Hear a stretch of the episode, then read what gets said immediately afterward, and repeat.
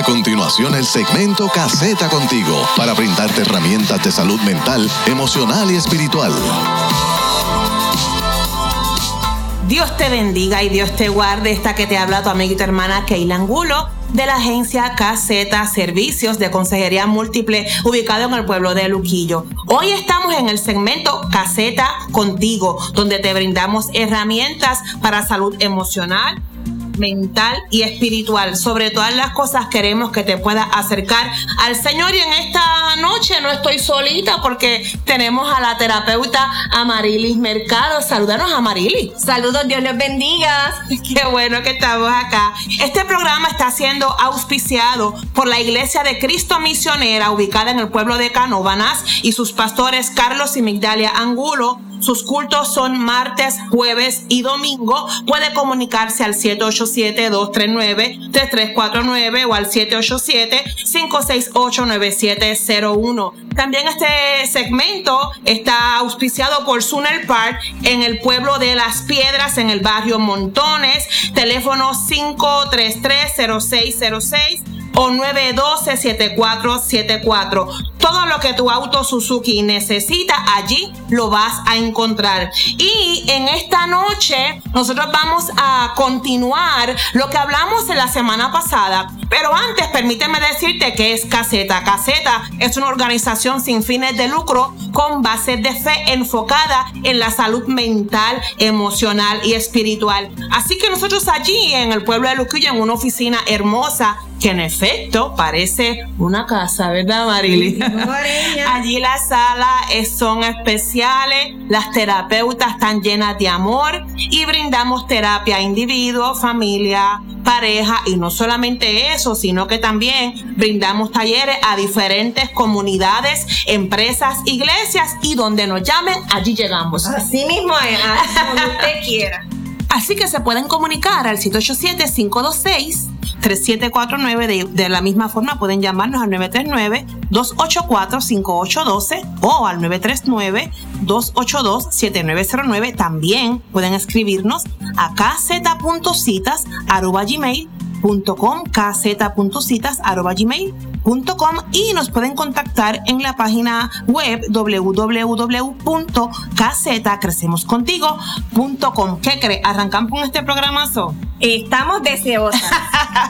la semana pasada nosotros hablamos acerca de unos retos que podían enfrentar los matrimonios, ¿verdad? Así que esta, esta sesión o esta parte es la segunda parte, de la redundancia, vamos a dialogar otra parte de otros retos que también enfrentan. Pero Amarilis, mencióname rapidito, abuelo de pájaro, cuáles fueron esos cinco retos que hablamos la semana pasada. Seguro que sí, para aquellos que se lo perdieron, pues aquí está. Reto número uno, la comunicación. Uf, difícil a veces dentro de la relación de pareja pero nos unen los lazos de la confianza y el compromiso. Número dos, el autocuido en la pareja. Es lograr ese balance entre tú y tu pareja para unificarse y cuidarse el uno al otro. Mira qué sencillo. Número tres. así es. El balance de la familia y la espiritualidad. Cuán difícil se nos hace, que A veces con tantas tareas en las congregaciones y en otros foros también, pero hay que hacer balance. Eso es así, hay que tomar decisiones unísonos, están conforme los dos, orar juntos, hacer tareas relacionadas a familia. Oye, la espiritualidad nunca se deja cuando tú estás con tu familia, ¿verdad? Claro, claro, claro. Y número cuatro, metas o planes o intereses en común. Que compartieran, ¿verdad? Qué bello, hermoso compartir como pareja planes y metas juntos. Hay veces que nosotros tenemos intereses uno, ¿verdad? Misma y mismo, ¿verdad? Como digo yo. Pero tenemos que tener algo en conjunto porque es un plan de vida. Claro que sí. Y el matrimonio es un plan de vida en el Señor. La número 5 me encanta. Cuando nos empunchamos, Ah. nos cogemos corajito. ¿Qué hacemos? ¿Qué Tenemos- hacemos? Tenemos que resolver el asunto. La comunicación ¿Seguro? es esencial y poder minimizar aquellas cosas que no son relevantes, ¿verdad? Hablando de situaciones sin resolver, está la falta de perdón. Perdona, perdona porque eso procura sanidad interior, ¿verdad? Que, que de eso hablaremos la semana que viene. Seguro, esté pendiente por ahí que vamos a hablar sobre el perdón. Pero vamos a lo de hoy. Ah, vamos a lo de hoy. Vamos a lo de hoy. La frase de hoy. Usted está casado o casada. Y es de esa manera, de la manera en que, pues noticias para usted. Usted se casó y ya usted era. Usted, usted entiende lo que yo estoy diciendo. Nosotros pensamos que nos cambiamos, nos transformamos cuando estamos casados. Y una de las cosas que trae muchos divorcios, hay unas estadísticas bien altas, es el asunto financiero. Así es. Es un reto. La educación financiera nunca nos las enseñan y es esencial. ¿Usted sabe por qué? Porque en la familia y más si nosotros que le servimos al Señor debe haber un solo presupuesto. Eso es una buena recomendación. Una buena recomendación. ¿Qué tú piensas, Keila? Pues mira, yo entiendo que siempre y cuando la, el matrimonio esté de acuerdo, pero sí debe, debe, haber una comunicación donde, mira, lo tuyo es mío, lo mío es tuyo, no, no, mi ATH es mi ATH y tu ATH es tu ATH, sino que podamos compartir porque, y, y que podamos balancear y presupuestar, como bien tú mencionaste, para que esos gastos que van a haber en el hogar, mira, sean sanos y sean saludables, que si yo gano dos mil dólares mensuales, no, no, en mis gastos no se vayan tres mil. Definitivamente, una imposición aquí no cabe. Claro. La comunicación es esencial dentro del presupuesto. La familia tiene que unirse para tomar decisiones sabias, como muy bien mencionas, Keila. La dominancia y la sumisión no debe estar. Mire, esto de se puede. ninguna de las partes. No, definitivamente. Porque siempre el que gana mayor ingreso entiende que debe tomar las decisiones dentro del hogar y a veces es más sabio pensar contra mi esposa o mi esposo, cualquiera de los dos, es buen administrador del dinero. Y siempre entre nosotros hay alguien que pues ahorra un poquito más, es más comedido en lo que va a gastar, tiene ingresos igual que la esposa o más o menos. Así que nosotros debemos en la relación guardar ese elemento de comunicación y una negociación de acuerdo. Y todos ganamos todo ganamos. Todos ganamos porque al final en el hogar hay beneficio y hay salud. ¿Qué segundo punto, qué segundo reto podemos mencionar? Uh, terceros en la vida matrimonial. Importante. Fuerte. Muy importante. Uh, es desafío convivir. Oye, porque usted piensa, un tercero, pues otra persona en la pareja. No, no, Sí, no, no, no. Estamos hablando aquí de familiares, de amistades. O sea, a veces ese desafío de convivir con familia, porque no te queda opción, mira, vives con tu suegra, oh, cuántos chistes no hay de las suegras, que bendito. Hay suegra buena, yo tengo Ah, una muy buena. oh, y la mía futura es esencial, Claro, es muy buena también. Así que es bien importante formar, ¿verdad? A través de las diversas costumbres, tradiciones, personalidades, creencias que tu familia tiene y la mía también, formar y unificar esa familia a veces es un poquito complicado, Keila. Y es conveniente establecer estos relaciones cercanas con los familiares, oye, con límites saludables. Claro, porque entonces es importante también, Amarilis, que en esta relación matrimonial, eh, mi voz y la voz de mi, de mi esposo, o verdad, en este caso el hombre, la voz de mi esposa, sea más fuerte, esa comunicación sea abierta en nosotros, que yo no siempre tenga que estar escuchando a terceros para poder tomar una decisión, para poder llegar a un acuerdo. Porque al final, quien está dentro de ese mismo hogar es tu esposo, es tu esposa. Y entonces, claro, hay veces que me han dicho en terapia, pero es que siento que no tiene la herramienta, pues entonces buscamos ayuda profesional. ¿Verdad? Para que aprendamos, porque en el matrimonio se construye, construimos. Es, un paréntesis, Maris, pero es importante no señalar. El señalar es que tú no sabes, que yo le pregunto a mami o yo le pregunto a Fano, pero es que tú no sabes. Ese señalar negativamente constante La cera, la la acera y no permite que nosotros podamos crecer en el aspecto de la confianza en relación matrimonial. Las familias de Dios deben reflejar el amor, tener Claro. el apoyo, el consejo, la orientación y procurar una unidad siempre. La familia está ahí para eso. Claro. Y definitivamente debemos ser guiados por el Espíritu Santo y trabajar firmemente con los límites, el concepto matrimonial, porque aquí la fuerza es el matrimonio, el ministerio matrimonio. Así es. Animarse el uno al otro y siempre estar fortalecidos en el Señor. Muy importante, muy importante que mantengan su fortaleza en el Señor. También queremos mencionar que, que cuando yo confío en el Señor, eso no me inhibe, o sea, eso no impide que yo busque ayuda. Así que por eso hay agencias como Caseta. Usted nos puede llamar al 939-284-5812, 939-282-7909 o al 787-526-3749. Allí le brindaremos herramientas para que usted pueda tener una relación matrimonial funcional. Pero, ya dicho este, este paréntesis, vamos al tercer reto. Oye, que mucho tenemos problemas todos con los roles en el hogar, las tareas en el hogar qué difícil se pone porque las actividades y las responsabilidades dentro del hogar a veces tienen como un sellito. Sí, tú, has escuchado a veces como que, eh, qué bueno que él me ayudó a hacer esto, o qué bueno que ella me ayudó a hacer esto, otro. No sé tú, pero yo soy de las que pienso que no es que bueno que me ayudó, es que es responsabilidad de ambos, porque ambos estamos en el hogar, porque ambos estamos allí. Claro que hay tareas que para uno sea más factible que el otro está muy bien y que llegamos a ese acuerdo está muy bien, pero como tú muy bien dices, esa etiqueta muchas veces sobrecarga. Yo leía en estos días un post de, eh, no, me acuerdo en qué, en qué red social fue, pero leía como un post que decía, eh, no, es, no es que papá te está ayudando a cuidar a su hijo, no es que él es su responsabilidad cuidar al muchacho también. De eso se trata cuando dividimos bien los roles. Lo mismo lo mismo el hombre puede eh, hacer una tarea doméstica que, lo mismo tiene que hacer una tarea fuera en, el hogar, lo mismo a la esposa. La mismo, el patiecito nos toca también a nosotras. Y ¿verdad? Disfrutamos del patio, de la cocina, de la casa completa. y las que no sepan, pues que aprendan. Pues, o, o por lo menos que lo apoyen. Que lo apoyen. Que coge las hojitas, si no sabe bregar con, ¿verdad? Le llevas el agüita la cortadora de, de, grama. Le llevas el juguito. Una limonadita, ¿verdad? Y estás pendiente. Pero que se vea ese conjunto, ¿ves? Claro, el equipo, el equipo, el equipo, el, equipo. es importante que aprendan cosas juntos. Mira, en la cocina hay tantas cosas, tantos tips para hacer juntos. Claro. No necesariamente tiene que ser un rol de una sola persona. También, mira, pueden hacer cosas recreacionales dentro de las tareas del hogar, como hacer detergentes caseros, buscar tips. ¿Cuántas cosas en, los, en las redes? Mira, yo con mi pareja aprendí a hacer maletas mira para allá. Y, y lo hacíamos juntos.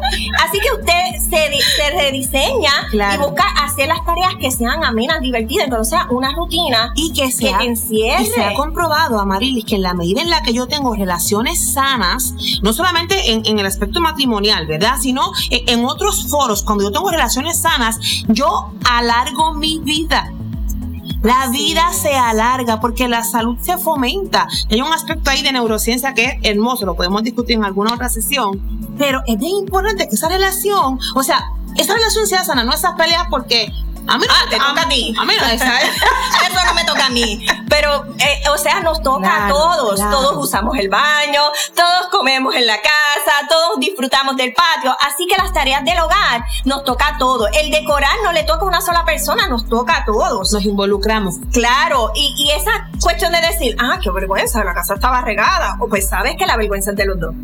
Porque nos toca a los dos. Bueno. Así es. Y para no quitar mucho tiempo, el cuarto reto. Prioridades familiares según la palabra de Dios. ¡Wow! ¿Qué nos puedes decir de eso, Keila? Mira, realmente cuando nosotros vamos al contexto bíblico, nos damos cuenta que, que el primer ministerio eh, es, la, es la familia y cuando hablamos de ministerio hablamos de servir, ¿verdad? Así que donde yo primero voy a servir es en la familia, es el matrimonio. Sirvo a Dios en primer lugar, eso no es negociable. Sirvo a Dios en primer lugar. Pero sirvo a mi esposo, sirvo a mi esposa mutuamente. Esto es un asunto, ¿verdad? Que, que se da de ambas, de ambas partes. Y Dios está en todo. Dios es primero, ¿verdad? Esa es la prioridad. Amarás a tu Dios sobre todas las cosas. Así es. ¿Verdad? Y después viene el ministerio, si eres soltero o soltera, pues soltero, soltera. Si eres casado, es el ministerio matrimonio. Y tú dices, ah, pero los hijos son terceros. ¿Cómo es posible que yo sea madre o padre primero antes de ser esto, esposo, esposa primero antes de ser? Ajá. No, pues sabe que el Señor nos manda. Primero tú tienes que, aunque sea un hogar reconstruido y reconstituido, los hijos van después del matrimonio, porque ¿quién va a ayudar a hacer esa crianza de esos niños? Claro, así que es como un orden de prioridad, como bien dice el, el título de, de esta parte, eh, si yo como mamá o como papá, como padre, como madre, no, no estoy en, en una, en una relación de prioridad, eh, no me conozco, no sé cuáles son las cosas que, que, que, quiero enseñar a mis hijos, ¿verdad? O a las personas que tengo a mi cargo, entonces esa generación va a tener una crianza disfuncional. Así que es muy importante que Dios, bueno, yo lo pongo así como en una escalerita. Dios nosotros como individuos tenemos que cuidarnos, claro está. Vamos al ministerio del matrimonio, esa relación de matrimonio que sea sana, y entonces podemos construir eh, una relación de familia sana. Por ahí va todo lo demás. Y Efesios, claro, somos una sola carne como matrimonio. así es. Así que todo lo demás, la familia extendida, los padres van en ese orden. Así que establecer prioridades, si Dios va sobre todas las cosas, nuestros conflictos primarios, debemos entregárselos al Señor. Así es. Y después trabajarlo como persona y como pareja porque somos una sola carne en Cristo Jesús. Así que es bien importante que nosotros podamos entender quiénes somos, cuáles son nuestras prioridades como familia, y eso nos fortalece.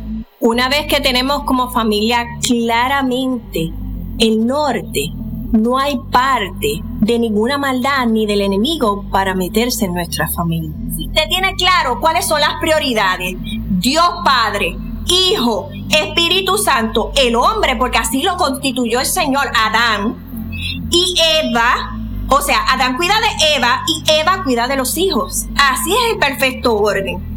Así que Dios nos establece ese orden. Fíjate, déjame, déjame mencionarte algo en ese punto que estamos hablando. Y es que cuando nosotros hablamos de prioridades, es, importante que luego de que establecemos esa escalerita, ¿verdad? O, esa, o ese orden, valga la redundancia, Dios, eh, nosotros como individuos, matrimonio, familia, eh, vamos a cuidar siempre de nuestros padres, vamos a velarle de otras personas que están cerca pero es importante que el individuo, ¿verdad? Eh, en el matrimonio también tenga eh, el espacio para fomentar relaciones sanas, Amarili. Porque eso es un asunto que también a veces lo perdemos. Nos involucramos tanto en ser padres o en ser madres o en ser esposos y nosotros como individuos nos olvidamos y las relaciones de amistades que no es que están en prioridad, no es que van a ir primero, porque ya hemos dicho en varias ocasiones cómo, cómo ¿verdad? Debe ser ese orden pero es importante que nosotros cuidemos esa parte. Porque, por ejemplo, yo, yo tengo momentos en los que le digo a mi esposo, mi amor, pues hoy voy a salir con fulanita, que es nuestra amiga, vamos a cenar, vamos a bebernos un café, vamos a ir a ver una película. De la misma forma, él me dice, en momentos dados, mira, Keila, pues hoy voy a ir con, con fulanito, vamos a ir a, a, jugar básquet, ellos juegan básquet, o vamos a ir a cenar algo. Esa parte es importante, porque entonces ese orden de prioridad se mantiene sano. Y hablamos de eso sobre las actividades, ¿verdad? En común y, las actividades individuales que nos hace fortalecer como pareja. Claro. Así que seguimos. El detallito número 5. El reto número 5. Ya casi para cerrar. Las pequeñeces en diferentes épocas de la temporada del matrimonio. Tenemos etapas, gente. Tenemos etapas. El matrimonio tiene etapas. Bueno, voy a mencionar las cinco y nos vamos por ella, por así solapaditamente por ella. Etapa número uno, la etapa del enamoramiento, de la pasión, de la enchula, de la chulería. Mira, de uno a tres años dura eso. Supuestamente, ¿verdad? Todos los teóricos y, y, ¿verdad? Que hablan sobre estas posturas. La etapa número dos, desidealización. De tres años a ocho años. ¿Qué, qué es eso? Pues la pregunta recurrente que nos hacemos ¿Con quién me casé? descubrimos, descubrimos. ¿Con quién me casé? Tercera etapa, la realización. Wow, esta es la etapa que va de 8 años de casado a 20 años, Keila. Así. Hablamos de la cuarta, etapa de madurez, que va de la 20, de 20 años de casado a 30 años. Y la etapa número 5, que es el balance, que son 30 años o más. Vamos a hablar por encima de cada una de ellas. Vamos a un punto importante. En cada una de esas etapas hay detallitos, como bien tú mencionaste, que son importantes nosotros observar, pero también es importante que hay algunos que tenemos que, mire, como decimos en, en la oficina, hay que fluir a veces. Definitivamente. ¿Verdad que sí? En esa primera etapa, ¿cuáles son esos detallitos que tú pudieras mencionar? Pues mira, pasan dificultades de ajuste a la realidad descubrimos los hábitos del otro. Oh, me deja las medias en medio de la sala. Eso que a veces está molestoso, ¿verdad? Y esto, ella no le echó gasolina anoche. Por más que le dije que echara gasolina anoche, no lo hizo. Esos detallitos, nos vamos ajustando, nos vamos acostumbrando a, la convivencia esos primeros tres años. Y es importante que, que nosotros estemos seguros, ¿verdad? De que si yo quiero preservar el matrimonio, si yo quiero preservar la relación sana, esos detallitos no pueden ser, escuche gente, más fuerte que el amor que hay en mí por mi esposo, por mi esposa. Yo no voy a formar una pelea todas las noches porque él dejó los zapatos en la sala. Hay otra forma. Uno tiene que elegir sus batallas. Así mismo es. Y reconocerse. Claro, claro. Y, y apoyarse uno al otro. Vamos a entrar a la etapa número dos, que es la desidealización. Ajá. Esa etapa es como que tú empiezas a autoconocer con quién me casé. Claro. Boom y con quién me casé trae dificultades de lucha de poderes a veces. No, pero yo te lo dije, no, que te lo dije yo. No, pero es que yo sé sobre esto, no me digas lo que yo tengo que hacer, que yo sé lo que yo tengo que hacer. Esas dificultades a veces, habitualmente, formamos culpas. Y esos, esas culpas forman dolor y ese dolor con el tiempo forma amarguras. Y separa. Y esas amarguras llegan enojo y hasta ira con nuestro cónyuge y puede lacerar también hasta llegar a nuestros hijos también. Así que, soluciones. Muchas veces nos enfocamos en la paternidad. Tenemos que buscar esos espacios de tiempo juntos. Vamos a hablar de la etapa número 3, ¿te parece? Me parece, me parece excelente. Realización. Hay un periodo de reflexión ese periodo del desarrollo personal amplio y de lo, que ya yo soy un profesional, que he llegado, hablamos de que estos ya ocho años casados o más, o más. Claro. O sea, estamos hablando de que hay dificultades a veces de aburrimiento.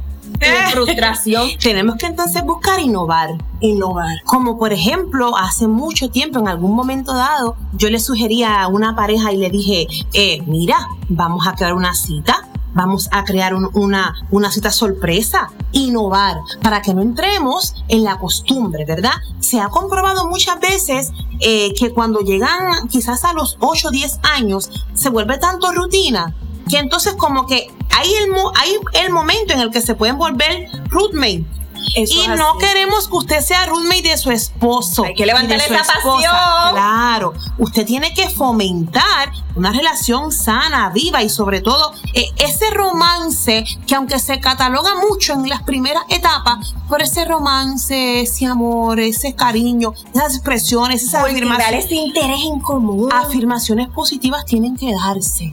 Eso no se puede perder. Y pendiente de los gustitos. Ay, mira, le gusta esta galletita. Déjame llevárselas, claro. O, fíjate, a ella le gusta este tipo de, de helado. Pues déjame llevarse. Eso innova, eso innova. Claro que sí. Claro que sí. Etapa 4, madurez. Mm. Mm. Esa es una de las etapas más plenas que tiene un matrimonio de 20 a 30, de 20 a 30 años. 30 años es inicio de la crisis de la edad madura. ¿Tú sabes por qué? Porque ahí viene el nido vacío. Nos enfocamos tanto en la crianza de los, eh, de los hijos que tú dices, ¿y con quién no yo sé, tengo mi lado? No sé, no sé con quién voy a estar cuando se vaya mi último hijo a la universidad. Eso ha pasado. Sí. Personas que les da temor decir. Mucha causa de divorcio en esta etapa. Porque no saben manejar esa crisis. Y convivir. Porque ya se desconocen. Pero por eso es que en la etapa anterior mencionamos, innove manténgase en, en, esa, en esa creatividad, ¿verdad? En, en ese punto de, de ustedes decir, vamos a sorprender. Miren, mis papás yo siempre hablo de ellos en todos lados. ya van a cumplir casi 50 años de casados. y en 50 años de casados, yo puedo decir que yo todavía veo a mis padres enamorados y que todavía papi le lleva flores a mami. Soy testigo de eso. Y que papi a veces busca un mango, que es la fruta preferida de mamá. Y llega a casa y él y hacen el, el todo, todo un espectáculo de te traje algo y mami, ¿qué me trajiste? Y yo los veo, yo le digo, pero ustedes no se cansan. No, no se cansan. Porque están enamorados. Así que eso es importante mantenerlo para que en esa etapa del nido vacío yo sepa con quién estoy y no me cause susto ni temor. Y ya vamos al último punto para cerrar. Sí, vamos allá. Balance, 30 años más. 30 años. Wow, 30 años más de casado. Hay que tener, ¿verdad? Como yo digo en el buen español, cuero duro, pero sobre todo a Cristo dentro de esa relación. Así esos es. 30 años. Así es. Quienes superan este recorrido ya pueden llamarse compañeros de viaje. Así es. Oh, y esta etapa, entender la sexualidad es bien importante. Sí, porque todos los órganos de nosotros y nuestro cuerpo envejece. Pero esto no quiere decir que no podamos alcanzar, ¿verdad? Este, este ímpetu de juventud, como tú mencionaste de tus padres, que, que, ellos buscan esa juventud, esa, esa etapa primaria que es el enamoramiento. Así que recordar los momentos del pasado, cómo nos enamoramos, cómo criamos a nuestros hijos, todas esas vivencias nos hace reír juntos, compartir juntos y amarnos. Y es importante, gente, como hemos mencionado en formas anteriores o en, minutos anteriores, si usted entiende que necesita ayuda, llámenos. 939-284-5812. 939-282-7909, 787-526-3749 o escríbanos gmail.com o puede contactarnos en www.kzcrecemoscontigo.com. Estamos listos para ayudarte, estamos listos para recibirte con amor. Sobre todas las cosas, recuerda que hay un grupo de profesionales en conducta humana en aquella oficina, en el pueblo de Luquillo, para recibirte sin prejuicio, sin juzgarte, recibirte con amor. Bueno, llegamos al final de esta sesión donde te hemos hablado cinco retos adicionales que tu matrimonio podría enfrentar y queremos sobre todas las cosas que tu matrimonio sea sano, bendecido en el Señor. Te esperamos el próximo jueves a la misma hora. 25 minutos de palabra de Dios, 25 minutos donde te damos herramientas para tu salud mental, emocional y espiritual. Dios te bendiga y Dios te guarde y hasta la próxima. Dios le guarde.